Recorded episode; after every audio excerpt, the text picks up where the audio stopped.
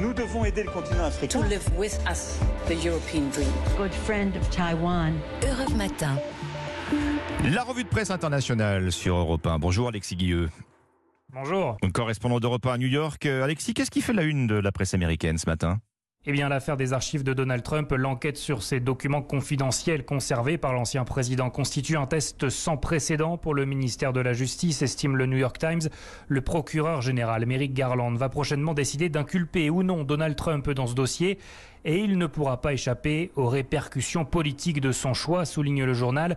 Il y a d'un côté les partisans de l'ancien président qui dénoncent les attaques d'un ministère de la justice illégitime et de l'autre les appels à poursuivre Donald Trump en justice qui se multiplient dans la presse progressiste.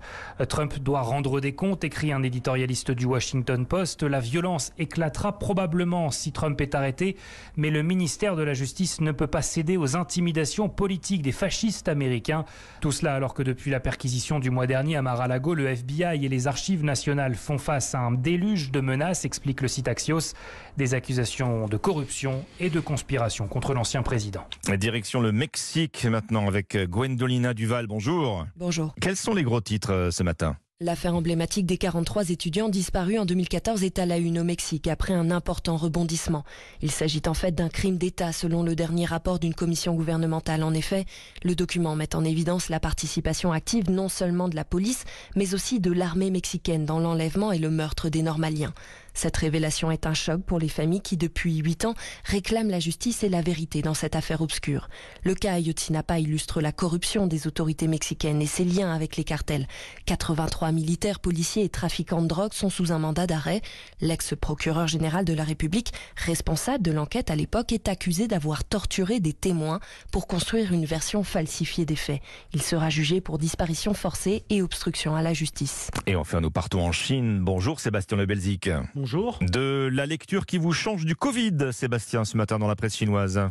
Alors à la de l'actualité aujourd'hui en Chine, cette étude consacrée à la vie sexuelle des jeunes Chinois et c'est le magazine euh, Sixton qui nous en donne les détails. On apprend que 15% des Chinois âgés de 20 à 30 ans n'ont aucun rapport sexuel.